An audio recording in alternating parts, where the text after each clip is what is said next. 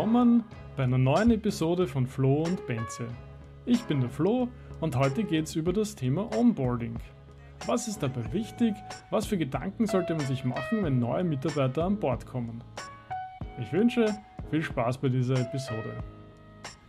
Ja, mir ist jetzt in der Arbeit folgendes passiert, unter Anführungszeichen. Wir haben wieder einen neuen Mitarbeiter und der ist jetzt diesmal ganz genau in unserem Team und nicht nur in unserem Team, das hat man schon jetzt einige Male, aber sozusagen ist jetzt in mein Team gerutscht. Wir haben ja da eine mhm. kleine Organisationsänderung gehabt. Wir haben gewechselt von äh, wie soll ich das nennen, das, das, das Hauptteam sozusagen, alle Leute sind, die deine, deine selbe Craft haben, also deine Spezialisierung haben, zu, ich glaube, die nennen das jetzt Feature Teams, also dass wir sozusagen cross-funktionale Teams haben. Also in unserem mhm. Fall, also ein Techniker aus dem Back Backend, wie man so schön sagt, also der kümmert sich um die einen Sachen, die man so nicht so sieht als User und dann unsere Sachen, was man mehr sieht und mitbekommt als User.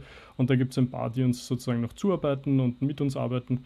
Und er ist halt wirklich genau jetzt in, in diesen Team mit hineingerutscht. Und ich finde, das ist ein sehr spannendes Thema, um dieses Onboarding noch einmal aufzugreifen. Wir haben schon ein paar Mal mhm, das ein mhm. bisschen gehabt. Und es, es, fallen einem einfach gleich so viele Sachen auf, über die man, wenn man ein bisschen drüber reflektiert und so, also es ist Weltklasse. Ja. Nachdem wir noch immer ein Startup sind und ein bisschen jünger dabei sind, haben wir jetzt natürlich nicht diesen super ausgeklügelten Prozess. Wenn wer neuer kommt, dann kriegt er die große Mappe und dann kann er da mal nachlesen und dann ist alles perfekt. Das gibt es natürlich nicht. Aber es gibt schon ein bisschen ein paar Gedanken. Wir sind ja, wir, wir arbeiten in einem Feld, was ja eigentlich sehr technisch ist und damit meine ich jetzt nicht die, die Technik, die wir brauchen zum Arbeiten, sondern das Produkt, was wir erzeugen, ist sehr technisch. Das sind praktischerweise alles Sachen, die ich dank HTL äh, alle mitgebracht habe, also die, die sozusagen für mich relativ klar sind. Aber sie probieren mittlerweile in, glaube ich, so zwei bis drei Stunden Einführung sozusagen, was natürlich super oberflächlich ist, aber einfach um mal den mhm. Leuten ein bisschen mhm. ein Gefühl zu geben, so, was sind denn eigentlich Fertigungstechnologien? Und da gibt es ein paar verschiedene und, und das machen sie am Anfang. Das wäre noch sozusagen der, der, das am, am prozessreichesten, was bei uns gibt, abgesehen von ein bisschen HR natürlich und dann kriegst du halt einen Laptop und hin und her. Aber mhm. wie wir mhm. wissen, das sind alles nicht Dinge, über die wir hier sprechen wollen, sondern das Wichtige ist dann, wie kriegst du diesen neuen Mitarbeiter in dein Team hinein, dass er so schnell wie möglich ich glaube, selber arbeiten kann, produktiv arbeiten kann. Ich glaube, das, das würde ich mal so als das Ziel postulieren. Mhm. Da können wir noch gern sprechen, ob, ob, du noch andere Ziele da auch noch äh, vorrangig sehen würdest. Naja, also wir können, wir können damit, glaube ich, sehr gut beginnen, weil mir ist jetzt nämlich gleich ein, eigentlich ein ganz spannender Punkt eingefallen, wie du jetzt eingeführt hast, mit was die neuen Mitarbeitenden dann quasi an Infos bekommen. Ähm, weil ich gerade dann auch natürlich an meine äh, Berufskarriere bisher überlegt habe, wo ich auch in unterschiedlichen äh, Hochschulen gearbeitet habe, unterschiedlichen Projekten, wo aber natürlich irgendwo klar ist, auf welche Stelle man sich bewirbt und es ist quasi auch von der, sei es vom Unternehmen oder vom Arbeitgeber her natürlich klar, für welche Stelle man genommen wird. Also quasi diese, diese Grundebene ist klar, aber was du jetzt nämlich auch gesagt hast, was ich tatsächlich sehr spannend finde und das für mich, glaube ich, auch ein bisschen in diese Unternehmenskulturfrage hineinkommt, die wir auch schon ein paar Mal hatten, ist schon ganz konkret diese Erwartungs- Haltung erstmal äh, ein bisschen zu kommunizieren oder, oder abzuklären, weil ich glaube auch das, oder vielleicht ist es bei, bei dir ähm, anders gewesen in dem Kontext, oder ich weiß gar nicht, wie, wie du das siehst, aber es ist natürlich, also jetzt in meinem Feld speziell, kann es natürlich sehr oft passieren, äh, dass in einem Projekt, so wie es äh, in der Theorie sozusagen beschrieben ist, es dann in der Praxis ein bisschen anders rauskommt. Was natürlich klar ist, weil in unserem Kontext ist so, man schreibt ja vielleicht einen Projektantrag über, weiß nicht, zwei Jahre und äh, dann im dritten Jahr bekommt man das Projekt sozusagen und dann startet es. Aber jetzt muss man sich mal vorstellen, wenn man eben mit so äh, digitalen Technologien arbeitet, also mit digitaler Bildung, dann passiert in den drei Jahren relativ viel. Das heißt, äh, da, das sind vielleicht schon Dinge, die man in dem Projektantrag geschrieben hat, nicht mehr die, mit denen man sich wirklich beschäftigen, ich sage jetzt mal unter Anführungsstrichen, muss oder sollte. Und da ist aber natürlich spannend, weil man schreibt ja die Stellen so ein bisschen in einer Balance aus, weil man stellt ja dann Personen an, die natürlich das abdecken, was in dem Projekt gemacht werden sollte aber gleichzeitig kann man ja das natürlich nicht so genau formulieren, weil man einfach noch nicht weiß, wie es hinkommen wird am Ende. Und das finde ich aber ganz wichtig, dass man eigentlich gleich bei diesem Onboarding erst einmal äh, diese, diese Erwartungshaltung von beiden Seiten vielleicht mal offen anspricht oder kommuniziert. Weil äh, das, das fließt ja bei uns dann vielleicht auch so ein bisschen in diese One-on-One-Gespräche ein, die wir immer wieder erwähnen, dass es einfach darum gehen muss, dass man offen über auch seine Probleme sprechen kann äh, in dem Unternehmen. Also nicht nur mit der Führungsebene, sondern natürlich auch untereinander bei den Mitarbeitenden. Und das kann man, glaube ich, auch sehr gut äh, forcieren oder reinbringen, wenn man schon von vornherein so eine Erwartungshaltung irgendwie abdeckt. Dass man eben bespricht, okay, das war die Stelle, wie sie ausgeschrieben ist. Welche Erwartungen hast du aufgrund deiner bisherigen Berufserfahrung, aufgrund deiner Kompetenzen zum Beispiel? Und was können wir bieten oder was, was ähm, was ist unsere Erwartung, wo wir uns gemeinsam hinentwickeln. Und ich glaube, das ist relativ wichtig, weil das, das kommt dann auch mit diesen Zielen zusammen, wie du, wie es vorhin schon erwähnt hast. Und das finde ich einen ganz interessanten Punkt, weil das passiert, glaube ich, auch im Arbeitsprozess nicht oft genug, dass man diese Erwartungshaltungen wieder aneinander ein bisschen anpasst, würde ich jetzt mal sagen. Ja, ich finde das einen sehr guten Punkt mit diesen Erwartungshaltungen. Das habe ich fast ein bisschen so übersehen jetzt in der Aufzählung, aber war massiv präsent für mich diese ganze Woche, weil es halt mich ein bisschen erinnert hat. Ich bin jetzt gar nicht sicher, wer das gesagt hat. Ich, ich habe den Verdacht auf Joko, sozusagen nicht mhm. das, was du, was du predigst, ist relevant als Führungskraft, sondern nur das, was du tolerierst. Und mhm. Da da, da habe ich mich ein, zwei Mal ertappt und, und dann gleichzeitig aber sozusagen in unserer, wie wir das äh, denken, oft in der täglichen Reflexion sozusagen, ist mir das relativ schnell dann eigentlich aufgefallen und, und ich habe sofort dann probiert, dem gegenzusteuern. Und es ist halt wirklich ein super Prozess für sich selber, äh, das zu merken und es dann zum Thema zu machen. Und bei uns zum Beispiel läuft ja viel über Prozesse also wie wir Dinge handhaben, damit sie halt einheitlich sind, übers Team verteilt, damit das halt nicht so ein Wirrwarr an Dingen ist, damit wir halt organisiert arbeiten sozusagen als Team. Ne? Und da gibt es halt viele Methoden, die man sozusagen gleich einmal mitgeben muss. Okay, wir hier haben beschlossen, das so und so zu machen. Das muss ja nicht unbedingt das Beste auf der Welt sein, weil manchmal gibt es einfach verschiedene Meinungen zu verschiedenen Themen. Man kann es so machen, man kann es aber auch ganz anders machen. Aber wir haben uns entschieden, das hier so zu machen und deswegen würde ich dich bitten, dass du das eben auch genauso machst. Und da gibt es natürlich viele unterschiedliche, wie du schon angesprochen hast, Kulturen. Ja, also in manchen Unternehmen wird das halt, wird halt auf unterschiedliche Dinge Wert gelegt, ja, wie mhm. du arbeitest. Und ich glaube auch da, umso schneller du das und umso ich glaube, offener ist vielleicht wahrscheinlich das richtige Wort, du das auslegen kannst und darstellen kannst, umso schneller, umso besser hat der andere die Chance, da wieder da auch hineinzufinden. Und dann kommt man gar nicht so in dieses, naja, also diese Erwartungen, ich, ich hätte gedacht oder so, ne? Also eben dieses, dieses mhm, Thema mhm. Erwartungen auszusprechen, Erwartungen konkret und ganz transparent zu halten und auch zu, zu besprechen.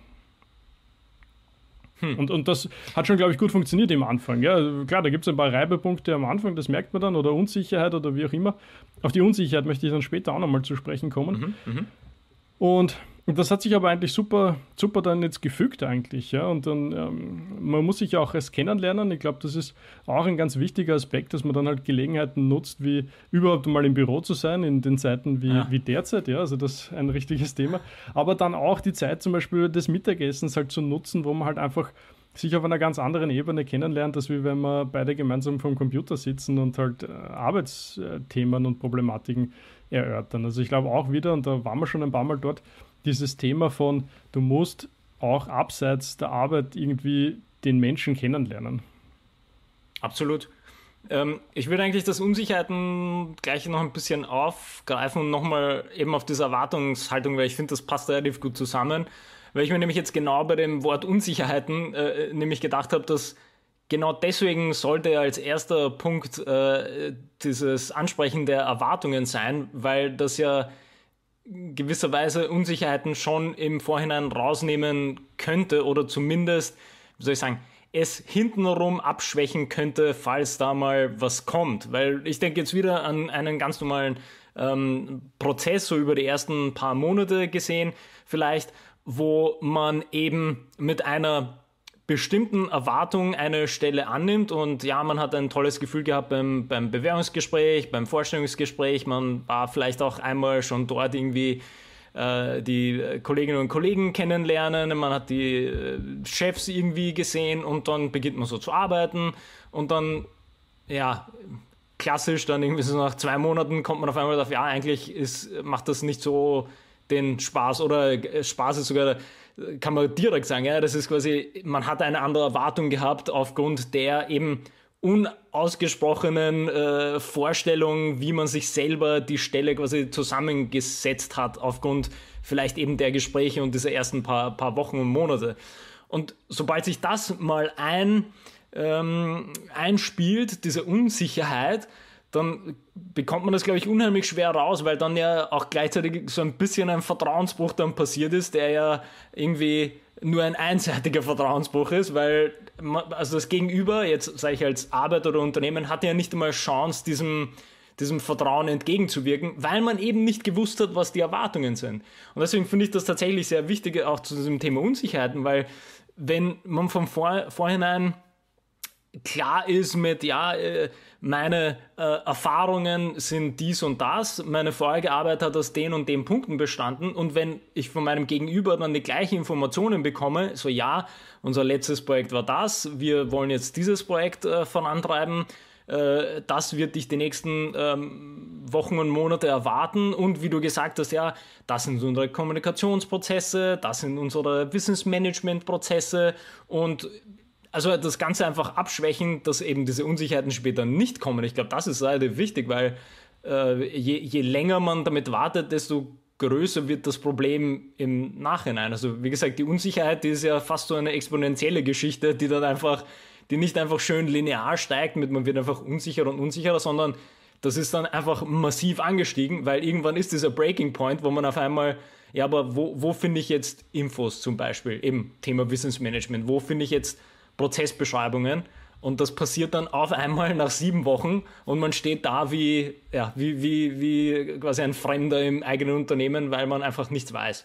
Und dann ist halt das Problem schon da. Und das dann wieder rauszubekommen, ist halt dann doch um einiges schwerer, anstatt dass man irgendwie das proaktiver äh, angeht. Ja, also diesen Ball möchte ich aufnehmen auf zweierlei Arten. Auf der einen Seite mit mhm. Ed Shine, wo er einfach sagt, also du als Mitarbeiter hast einfach auch für dich selbst eine Verantwortung. Und wenn das, Absolut. wenn das in eine Richtung läuft, die für dich nicht passt oder die für dich, weiß ich nicht, ja, dann musst du einfach für dich einstehen, für deine Karriere im weitesten Sinne natürlich dann auch, damit es eben nicht zu so einer Situation kommt. Auf der anderen Seite würde ich natürlich auch das Unternehmen in, in, in der Verantwortung sehen und eben sowas wie, wir haben schon oft angesprochen, One-on-One-Gespräche einzuführen, ja? weil dort hast du einfach eine wunderbare Gelegenheit, dass es nie zu dieser Situation kommt, dass nach drei Monaten auf einmal irgendwas so dermaßen eskaliert, das weißt du ja nicht, ja, vielleicht verlässt dich der Mitarbeiter wieder, was überhaupt das Schlimmste eigentlich ist, weil du hast super lang gesucht, du hast wahrscheinlich einen Haufen Geld dafür bezahlt, für so einen Headhunter zum Beispiel, und gleichzeitig äh, viel investiert an Ressourcen. Ich habe es jetzt selber gemerkt diese Woche, also jemanden neuen einzuschulen und anzuborden, also das kostet dich massive Stunden in, in, deiner Arbeitszeit. Also das, je nachdem, wie man das betreibt, kann das sicher knapp an die 50 Prozent deiner Zeit äh, heranreichen. Was, das ist wirklich über ein paar Wochen gesehen ein beträchtliches Investment. Und dann verlässt er dich. Also das wäre natürlich der Super-GAU auf dieser Ecke. Absolut. Ja, und also wie gesagt, würde ich äh, einfach beide Seiten in der Verantwortung sehen. Ja, Mitarbeiter muss das irgendwie schaffen, so weit aus sich herauszugehen und, und das aufs, aufs Tablett zu bringen. Wenn es dafür nicht eben die geeigneten Maßnahmen gibt. Und auf der anderen Seite muss irgendwer im Unternehmen dafür sorgen, dass die Prozesse so laufen, dass es dazu einfach nicht kommen kann. Weil man einfach mhm. regelmäßiger äh, diese Feedback-Schleifen einbaut, sei es ein One-on-One-Gespräch, sei es Retrospektiven, sei es äh, das, das auch schon genannte Schuhfix. Es gibt viele Möglichkeiten, aber natürlich ist es immer ein bisschen behaftet mit, okay, wir müssen uns damit beschäftigen, wie geht es mir damit, wie geht es dir vielleicht damit. Einfach, und, und da gibt es für viele Menschen natürlich eine, eine Hürde dahinter. Kann ich das, kann ich das mhm. jetzt sagen? Kann ich, ja, ich, ich hätte lieber, dass das, das weiß nicht, bevor, da, bevor du was ausprobierst. Das ist zum Beispiel so ein Thema, das, das möchte ich auch ein bisschen mit aufgreifen. Also mhm. zum Beispiel, du kannst dir mal gerade als Neuer, du kannst, du kriegst eine Aufgabe und dann kannst du loslaufen und dann kannst du dich da ewig drin vertiefen und zwei Tage später kommst du wieder, präsentierst irgendetwas. Und dann gibt es die große Gefahr, dass du dich halt komplett verlaufen hast, sozusagen die Themenverfehlung gemacht hast. Und dann leider, leider war das eigentlich nichts oder man hätte es mit zwei Handgriffen erledigen können. Ja. Weil du halt quasi die richtige Tür nicht gefunden hast, durch die man einfach durchgehen hätte können, so ungefähr. Ne? Und dann habe ich mir gedacht, ja, das, und, und es schien ein bisschen so, wie wenn der gute Mann ein bisschen dazu tendiert. Ne? Er möchte das selber hinbekommen, er ist da sehr, scheinbar sehr engagiert und sehr motiviert auch und weißt du, er will, will, das, will zeigen, dass er das kann und, und so weiter. Ne? Und dann habe ich über die Tage jetzt sehr probiert darauf hinzuwirken, wenn irgendwas ist, komm zu mir, du kannst mich jederzeit an, also anpingen oder an auf Slack oder wie auch immer wir das bezeichnen wollen. Du kannst mich mhm. jederzeit mhm. kontaktieren und du kannst, äh, und, und dann schauen wir uns alles an, reden wir über alles. Es bringt halt überhaupt nichts, dass du dich da vertiefst und, und dann verschwindest und dann zurückkommst mit einem Ergebnis, was ich in fünf Minuten erledigen hätte können, äh, weil ich halt weiß, wo, wo der richtige Knopf ist, so ungefähr. Ne? Und, und, und da, da, da, bin ich am Anfang fast ein bisschen hineingelaufen und habe mir gedacht, hm, hm, hm, das, das läuft nicht in die Richtung, wie ich es möchte. Wie, wie kann ich das kommunizieren?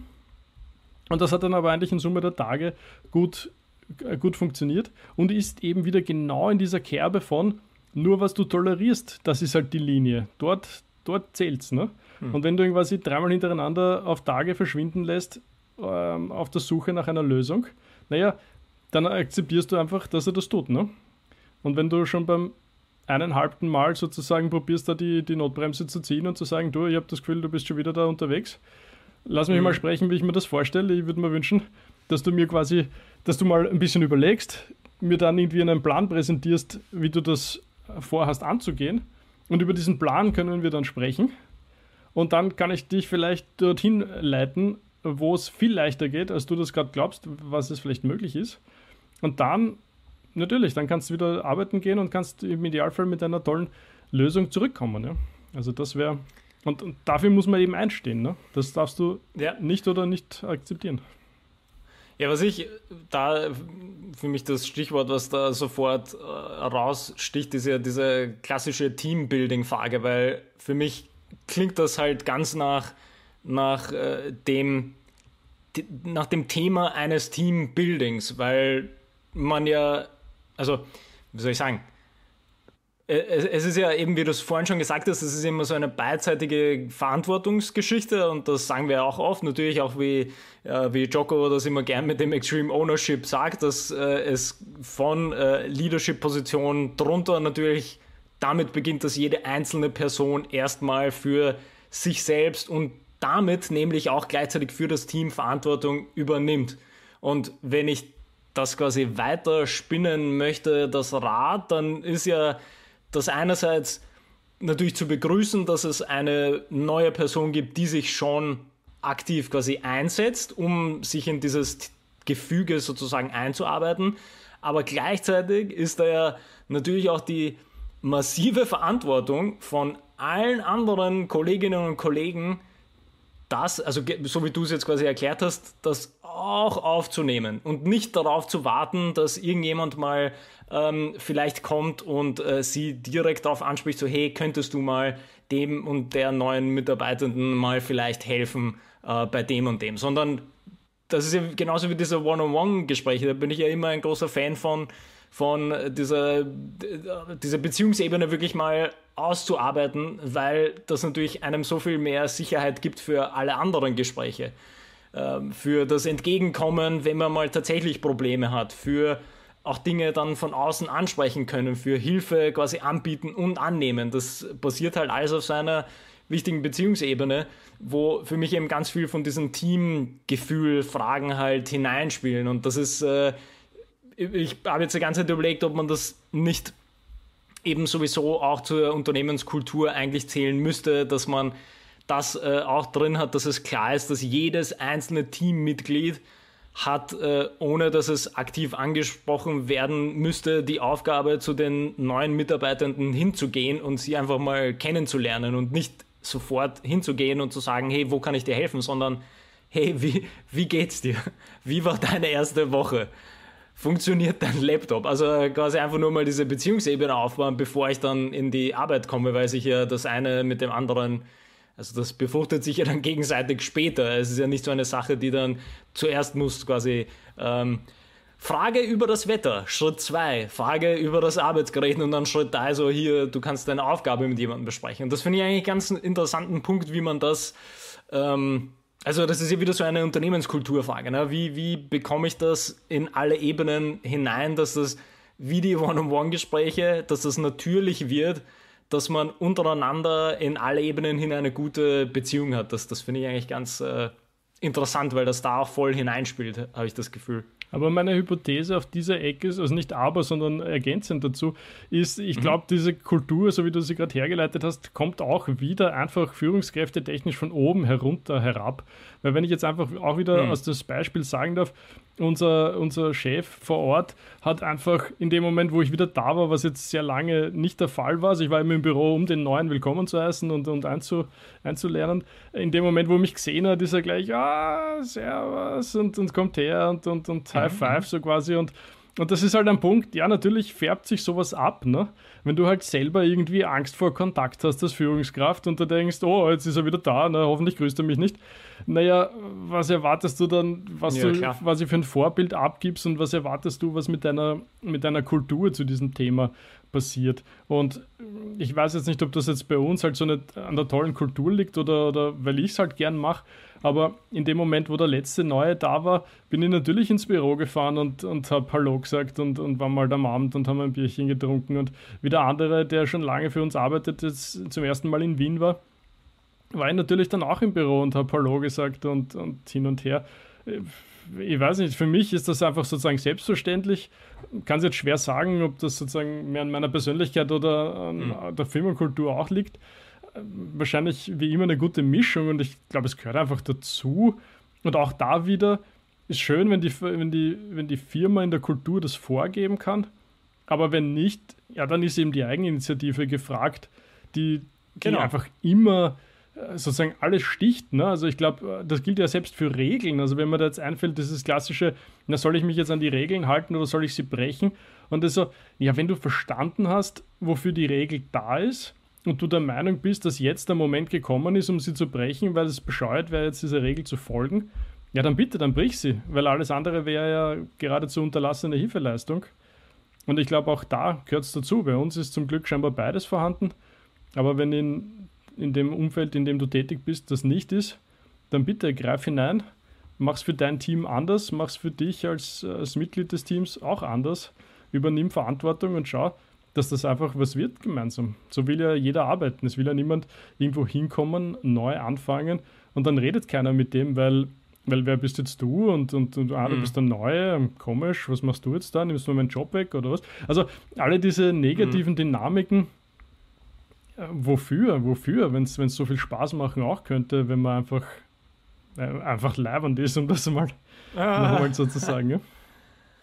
Ja, also ich finde, also äh, ja, bin ich, bin ich äh, ganz bei dir und äh, ich meine, äh, nachdem wir das schon länger nicht mehr gemacht haben, die Anekdoten aus dem, dem Sport äh, damals zu, zu bringen, ich meine, im Endeffekt hatten wir tatsächlich Glück, weil wir ja beides auch ein bisschen gelebt und erlebt haben, weil wir hatten natürlich wirklich tolle äh, Spieler damals auch, die das konkret so gelebt haben. Und da will ich jetzt nicht sagen, sie haben das von uns gelernt, sondern sie waren einfach auch von der Persönlichkeit her so, dass sie das natürlich gemacht haben, dass sie halt neue äh, Spieler willkommen geheißen haben und gleich irgendwie mitgenommen haben irgendwohin und kennenlernen wollten und so. Also das, das lag sich auch daran und das hat auch gezeigt, wie wichtig das für alle Ebenen ist. Also wie du sagst, ja, also es ist jetzt nicht nur von der Führungskräfteebene, aber natürlich auch diese Eigeninitiative von den individuellen Personen, dass man auch proaktiv wird, weil, also, und, und da würde ich vielleicht das nächste, meine nächste Frage ähm, vielleicht gleich einleiten, dass man die Person auch willkommen heißt quasi in das Team und ein, ähm, einarbeitet oder einfügt in dieses, in dieses Team, weil nämlich, und das, das hatten wir, glaube ich, schon mal kurz und das ist für mich noch immer so ein ganz, ganz schwieriger Punkt, den Transfer zu schaffen von den vermutlich klassischsten äh, Leadership-Büchern äh, oder, oder Theorien oder Konzepten oder wie auch immer, die aus dem, aus dem Militärumfeld sind, wo er den Joko natürlich auch sehr, sehr gerne ähm, ähm, zitieren und, und auch gerne seine, seine Konzepte und Methoden und Theorien halt nutzen. Aber man muss natürlich sagen, das ist auch fast so das Ursprungsfeld des, des ganzen Leadership. Also da kann man ja hunderte, tausende Jahre zurückgehen. Es gab quasi das Militär, wo Leadership-Fragen waren und ja, okay, vielleicht noch irgendwie die Regierungen oder, oder wie auch immer. Aber dazwischen gab es ja nicht irgendwie große Unternehmen oder Projekte, die man machen musste, sondern es gab leadership-technisch gab es zwei große Bereiche und dort ist das quasi passiert. Und deswegen hat das natürlich auch eine tolle Geschichte und ist auch ganz interessant, über nachzulesen. Ähm, aber da ist halt für mich noch immer einfach diese, diese klassische Skin in the Game und Anführungsstrichen Frage, die ja, in ganz unterschiedlichen Bereichen angesprochen wird. Ich glaube, das Skin in the Game selber, glaube ich, Nassim Taleb irgendwann auch mal, hat sogar ein Buch, mhm. ich glaube, es ist ein Dem Buch, heißt sogar Skin Buch, in the Game, ja. genau. Genau. Aber das ist ja auch das, was, was ja für mich immer so interessant war, wo ich dir jedes Mal gesagt habe, ich finde das einfach so, äh, ich weiß gar nicht, was das richtige Wort dafür ist, aber ich finde das einfach so einerseits lustig und andererseits so schwierig, das zu verstehen und zu, umzusetzen, wenn irgendjemand, äh, ein, ein Vietnam-Colonel oder irgendwer ein Buch schreibt und dann sagt, ja, und ähm, oder eben der, der Joko Willing hat das ja genauso quasi in seinen Leadership-Methoden halt, da kommt ja auch das Extreme Ownership so ein bisschen her, weil, wie wir schon gesagt haben, ist ja in dem Kontext, wenn man dort nicht alle on board hat, dann sterben Menschen. Ja, und dann sterben nicht nur, nicht nur, ich sage jetzt unter Anführungsstrichen, random Menschen, sondern aus deinem eigenen Team werden Menschen sterben, wenn nicht alle quasi den gleichen Weg gehen oder nicht quasi das gleiche Verständnis von der Aufgabe, von den Zielen, die gleichen Erwartungen und so weiter und so fort haben, dann sterben, dann gehen konkret Menschenleben drauf. Und diesen Transfer zu machen in die, ich sage jetzt einmal, normale Businesswelt, wo es nicht so sehr um Leben und Tod geht, finde ich noch immer unheimlich tricky und sehr, sehr schwierig, aber ich dachte mir, das passt ganz gut auch zu diesem Onboarding-Thema, weil vieles, was du angesprochen hast, das geht für mich genau in die Sache hinein, dass dann natürlich die Wichtigkeit ist, die Person so gut wie möglich gleich als Teil der Mannschaft zu sehen, damit man ja dann später besser arbeiten kann. Und das ist ja quasi eigentlich ziemlich cool, dass man eine neue Person hat, die auch schon von vornherein sehr motiviert ist, gleich aktiv was zu machen. Aber das hat man nicht immer. Und die Frage ist ja trotzdem, würde das schon als Skin in the Game äh, sozusagen äh, zählen, wenn die Person proaktiv irgendwas übernehmen möchte oder nicht? Und wie kommt man überhaupt dorthin? Also das sind für mich noch immer Fragen, die sind, äh, die sind für mich noch immer sehr, sehr schwierig, den Transfer zu machen aus den Konzepten oder Theorien aus, der, aus dem Militär-Leadership. Ja, auf alle Fälle. Ich meine, mir fällt dazu auch wieder gerade ein, was ich beim Football letztens wieder gehört habe. Also sinngemäß, du kannst halt nicht motivieren, du kannst höchstens inspirieren, hat jemand gesagt. Mm. Und ich glaube, da liegt auch viel drinnen, eben rund um den Hiring-Prozess. Also wie stellst du deine Leute ein? Wie findest du Mitarbeiter? Ich glaube, ich glaube, du kannst sozusagen nicht vorne die Augen zumachen beim, beim Mitarbeiter einstellen und einfach jeden nehmen, der bei drei nicht auf den Bäumen ist und dann nachher traurig sein, dass die da jetzt sozusagen gefühlt kein Skin in the Game haben, wie du sagst. Also für sie nichts Wichtiges irgendwie ist, was, was für sie einen Unterschied machen würde. Egal, ob sie da jetzt ihren Job gut machen oder eben nicht. Und ich glaube, das haben halt, das tragen viele in sich und nicht. Und, und dieses also auf Englisch ist der Begriff irgendwie knackiger, dieses Hiring ist einfach natürlich gerade für, für ein Startup, aber auch für viele andere Unternehmen einfach so ein essentieller Part, das haben wir schon ein paar Mal erwähnt, glaube ich auch, so ein essentieller Part einfach des, des, des, des Geschäfts sozusagen, also das, was sie tun. Und bin mir nicht immer sicher, ob da genug Aufmerksamkeit drauf gelegt wird. Ja, viele sagen dann, ja, wir haben halt nicht so viel Auswahl, wir müssen halt die nehmen, äh, die wir vielleicht bekommen können. Und Weiß ich nicht, ja. Ob, ob man nicht, wenn man ein bisschen mehr sozusagen Mühe und auch die richtigen Fragen stellen würde und um einfach auch irgendwie ein bisschen hinter die Kulissen blicken zu können, ob man da nicht, äh, dass das eine wichtige Basis ist, auf alle Fälle mal für das von dir angesprochene Problem. Hm. Ja. Ja, ich finde, wie gesagt, das ist, ähm, ich meine, dieser Hiring-Prozess ist, ist ja, also ich versuche das nochmal zu, zu formulieren, weil, wie gesagt, das, das, das äh, kommt mir jetzt in letzter Zeit wieder öfter in, entgegen. Und ich, ich frage mich dann eben die ganze Zeit, weil so wie wir das jetzt angesprochen haben, ist ja dieser ganze, also wie du es schon gesagt hast, der Hiring-Prozess, also das ist ja ein Prozess und nicht etwas, was man irgendwie, ähm, wo man jemanden einfach äh, nimmt und initiiert in seinen Kult oder wie auch immer, wo das dann quasi, es gibt nur ein Innen und ein, also du bist einfach drin oder draußen, sondern das ist quasi ein Einarbeitungsprozess und Onboarding-Prozess und so und äh, Unternehmenskultur haben wir auch angesprochen. Und das ist das, wo, wo ich mich eben frage, äh, wie, wie tief eben die Unternehmenskultur halt greifen kann bei den Prozessen. Weil es ist ja eben ein, ein Anleiten und Mitnehmen äh, beim Onboarding und also vielleicht können wir, können wir jetzt auf diese Ziele, mit denen du quasi begonnen hast, ähm, äh, vielleicht können wir da jetzt um, umschwenken. Weil ja im Endeffekt dieses, äh, dieses ganze Skin in the Game ist ja fast ein, ein Ziel und gar nicht irgendwie so Teil des Prozesses, weil man kann eben nicht einfach so von, von äh, Tag 1 auf Tag 2 dann unter Anführungsstrichen Skin in the Game haben, weil eben wir, wir sind nicht in einem Kriegsgebiet, wo du gezwungenermaßen Skin in the Game haben musst, so schnell wie möglich. Und selbst da kann man natürlich jetzt argumentieren, es gibt quasi Ausbildungen, wo du so eine Art Ausbildung machst, und das sage ich jetzt sehr grob als Onboarding und Anführungsstrichen, wie zum Beispiel, weiß nicht, bei den Navy Seals eine Hell Week oder irgend sowas, wo du sehr wohl an diese Grenzen kommst, wo du dann merkst, naja, wenn ich nicht vertrauen kann auf meine Mitstreiter, dann werde ich Probleme haben. Das heißt, selbst da ist ein Onboarding-Prozess, der halt auf einem extremeren Niveau ist sozusagen.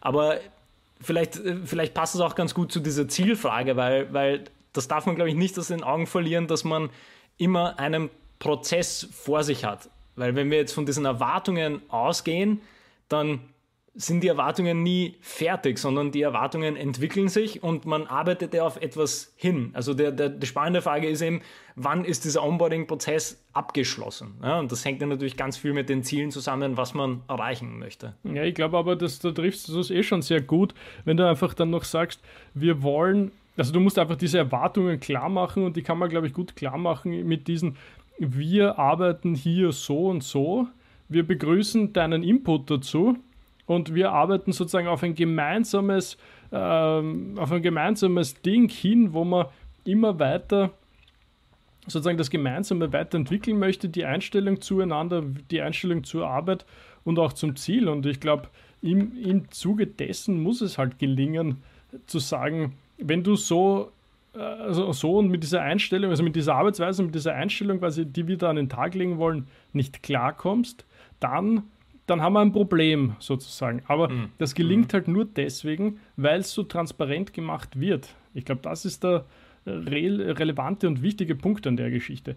Wenn du das nach außen trägst und, und mitteilst und, und vielleicht auch kundtust, dann hast du eine Chance, das, das halt sichtbar zu machen. Ja? Und dann trennt sich vielleicht auch, wenn du mal daneben gegriffen hast, schneller die Spreu vom Weizen, um einfach zu sagen, okay, das passt halt einfach nicht. Oder der, der Mitarbeiter kommt selber drauf, dass es nicht passt. Und ist, ist auch noch immer besser, als ewig lang herumzutun. Und, und, und das passt dann doch nicht. Ja. Ich habe vielleicht auch noch hm. eine abschließende, sehr mhm, konkrete mhm. Frage. Ähm, mhm. Auch eine Erfahrung jetzt dieser Woche.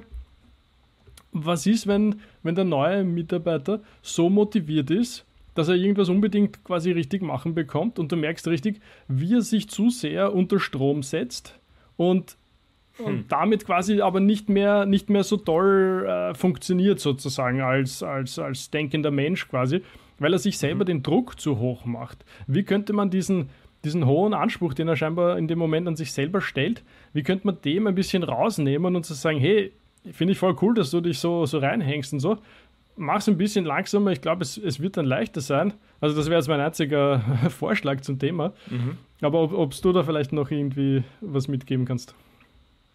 Ja, ich finde, ich meine, ich, ich glaube, der, der, der Tipp trifft ja schon äh, einen relativ wichtigen Punkt, nämlich eben Slow down und äh, erstmal äh, ankommen und vielleicht alle Sachen durchblicken, bevor man sich da voll reinstürzt. Aber selbst da würde ich noch einmal diese Erwartungshaltung reinbringen, weil wenn man, wenn man nämlich zu dem Zeitpunkt klar macht, dass nicht von einem erwartet wird, dass du innerhalb der ersten vier Tage ähm, die, die ganze Welt umkrempelst, sondern dass du erstmal ankommst. Das ist ja die Aufgabe. Du musst erstmal ankommen. Du kannst nicht irgendwie am zweiten Tag äh, sofort irgendwie äh, alles äh, kennengelernt haben. Und ich glaube, das, also natürlich hängt sehr, sehr viel auch von der individuellen Persönlichkeit des, äh, des Mitarbeitenden ab. Und in dem Fall, wenn das halt äh, eine Person ist, die sich, also die reflektiert unterwegs ist, dann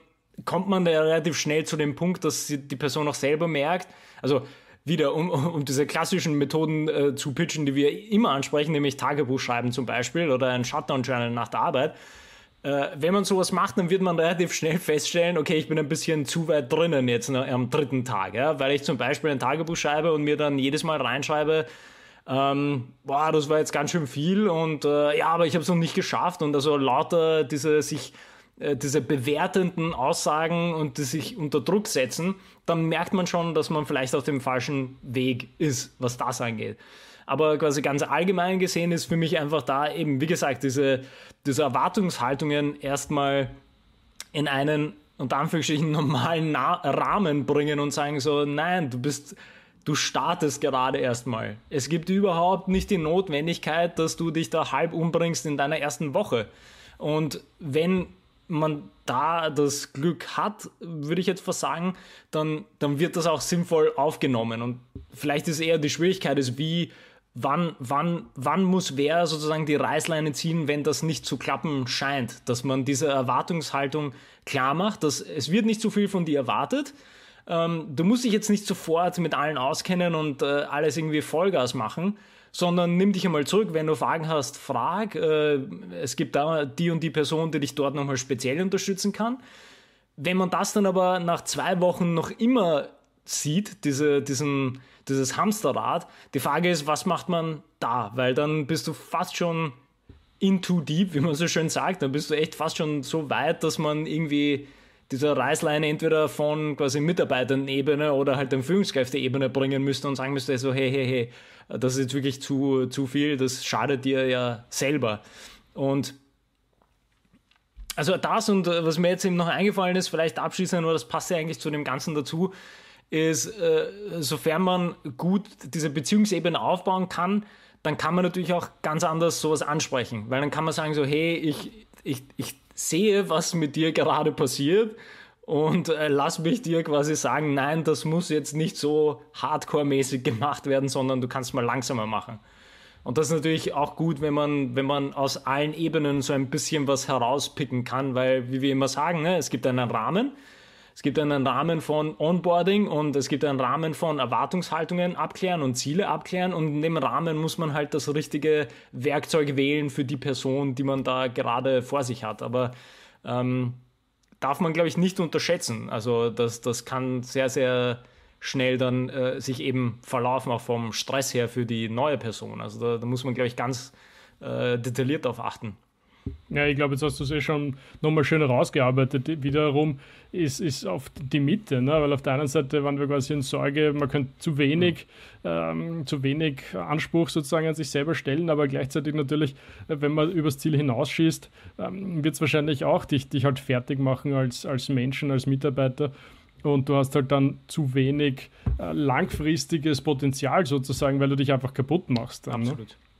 Also ich ja, glaube. Und ja, ja, und abschließend, also das, das hast du jetzt ja schon kurz anklingen lassen. Ich meine, wir reden ja immer wieder davon, dass es äh, quasi immer Arbeit und Leben gibt. Und irgendwo hat man ja sowohl als quasi Kollege als auch als Führungskraft die Aufgabe, auch auf das Leben neben der Arbeit dieser neuen, äh, des neuen Mitarbeiters irgendwie zu achten. Und das gehört ja dann quasi nur, nur äh, zum normalen Umgang, dass man dann eben sagt, hey, das ist das kann halt sehr schnell zu viel Stress führen und das brauchen wir auch nicht. Ja. Das ist eben nicht, hat nicht die Wichtigkeit, dass man sich da umbringen muss in der ersten Woche. Und das ist wieder auch nochmal zum Herausheben. Ne. Es ist quasi Leben, also Arbeit und Leben. Es ist nicht nur, äh, es ist nicht getrennt.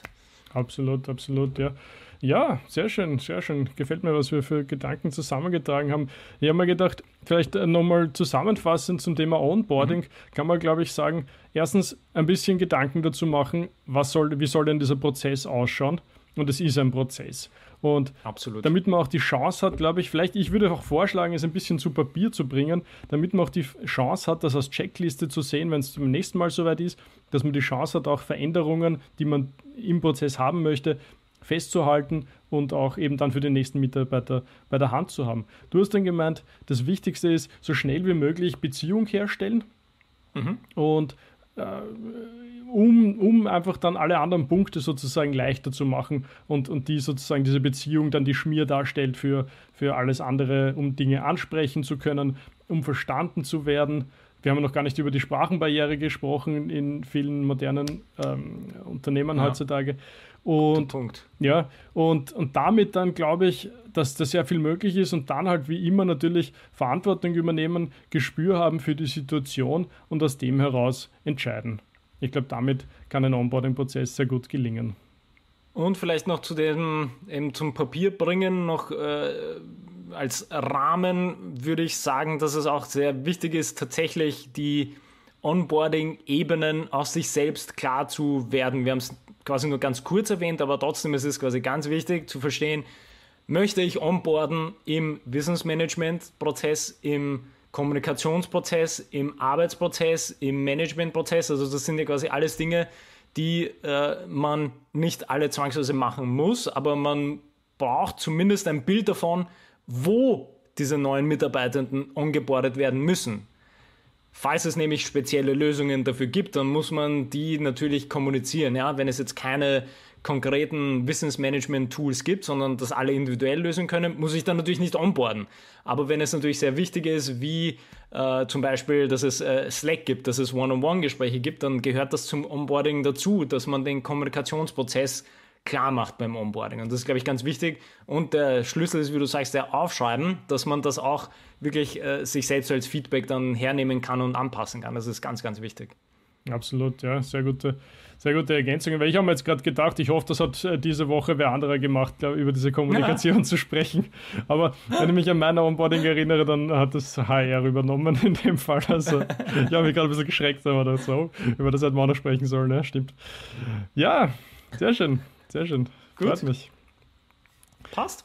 Dann in diesem ja, Sinne. Bis zum nächsten Mal. Bis zum nächsten Mal. Vielen Dank fürs Zuhören und Zuschauen. Alles Gute. Bis dann.